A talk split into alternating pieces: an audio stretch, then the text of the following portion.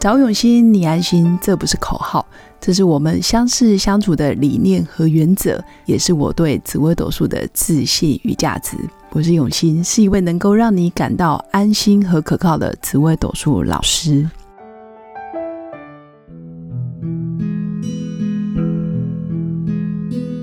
Hello，各位刘永新紫微斗数的新粉们，大家好！今年二零二零年已经过了大半年。农历也已经是八月份了。其实今年确实是一个非常动荡不安的一年，全世界除了台湾之外，几乎都为了新冠肺炎而非常的焦躁不安。台湾算是平行时空，完完全全就是宝岛，真的是活得相对快乐而且健康。那这让我想起几个月前上的一个心灵读书会，我的心灵老师分享过一个方法。我们有时候难免会不安、会焦躁，尤其在家里，有些人可能会莫名的恐慌，莫名的想要跑出去逛街，想要出去运动，想要出去走走，总觉得在家里特别觉得自己没用，或者是自己好像没什么贡献。生活、收入、事业似乎都不如预期的好，尤其在二零二零年。但是老师教我们一个方法，就是你可以坐在家里，看看环境，看看电视，看看孩子。如果孩子不在家，我建议可以看看家里出去玩的照片，全家人的照片，然后看看外面的树啊、车啊，你可以感觉到宁静跟美丽。老师提醒哦，用这份心情活在这个实相里，就是你现在看到的这个实相，还有内心的宁静，然后稳定活在这份美好、这份安心里，基本上就能有效降低心里的不安。其实就是为了自己的生命，默默的张罗你需要的，然后默默的低头耕耘，一直做，一直做，信任自己。信任自己可以成功，信任自己非常的理所当然，信任自己值得这一份美好，那自然至少你当下就不会不安。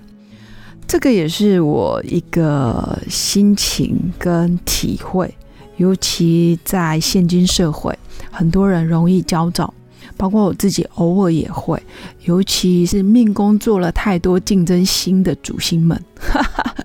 主人们，就是命宫有七煞啦、贪狼啦，或者是像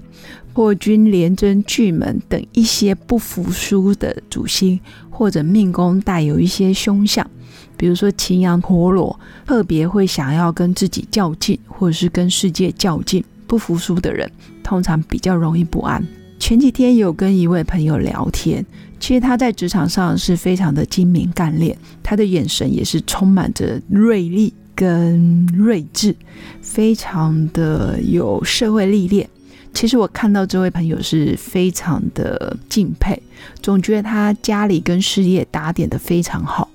结果不料他在农历七月，就是上个月。很奇怪的，在某个夜里起来上厕所的当下，竟然不小心一股脑的迎面撞上了居住好几年的厕所的门框，就他特别的觉得很惊讶，所以那天有稍微跟他聊天，那一阵子看到他，他的眼睛确实都是 O C 的状态，就是淤青。我以为他的眼影上的特别的均匀，就有紫色有绿色，然后随着每个礼拜不同见面的时间，颜色还会慢慢淡掉，有渐层。这是我稍微跟他开了玩笑，实际上他有跟我聊了一下，原因是在他撞上厕所门框的前一阵子，他其实是不满意现在居住的这个房子，不论是天花板、地板、摆设、格局。环境、地点没有一个让他满意的，相对的，他也有很多的嫌弃或者是抱怨房子的话语。每次回到家或者是朋友来家里，他会不自觉或者是不加掩饰的表露无遗，宣泄出来，讲出来。其实我以前也有过类似的经验，但不是房子，而是保护我们身躯每天用以代步的车子，就是个轮子的车子。基本上我的老公负责开车，我就是坐在副驾驶座。我老公是一个非常爱好车子的人，而且车子保养的非常好，无论是几年份的车，他始终都可以打点的干干净净。不管是洗车上油打蜡，或者是里面地板，有了小孩之后，难免车上会有饼干屑啊，或者是食物的屑屑。他从一开始不同意我们在车上吃东西，到慢慢妥协，可以吃不掉屑的零食，到慢慢可以吃饼干了。我觉得他进步很大。当然，他也都是事后自己维持车子的干净度，比如说吸地板，或者是去洗车场给人家洗车。他自己也会，一定是每天下车以后把东西收拾干净，才愿意回家。所以他就是非常爱车。有年份的车子，或者是有点年纪的车子，他就会觉得里面的皮革特别好闻，或是特别有那一种历史感。但基本上我我不是很喜欢老的东西，我基本上就是一个比较喜欢新鲜的东西，或者是新的车子的这样子的人。他爱上他，应该说跟他在一起之后，他非常喜欢老车，也感染我对老车的尊敬。他有好几台老车，包括我们家目前前阵子代步的有老兵、阿兵、阿宝，每一台车他都有取名字。在结婚前刚认识他的当下，他还有一台跑车叫哈迪，他连跑车都有名字，就非常的阳光、年轻的 feel。他形容哈迪就是小鲜肉的概念呐，哈。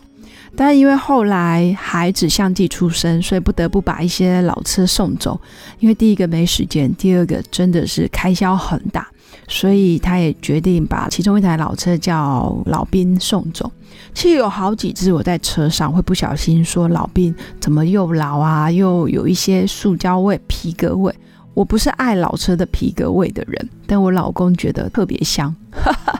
因为皮革有一些裂痕。但是那一种是年纪留下来不可磨灭的痕迹，我老公就特爱，我就不喜欢。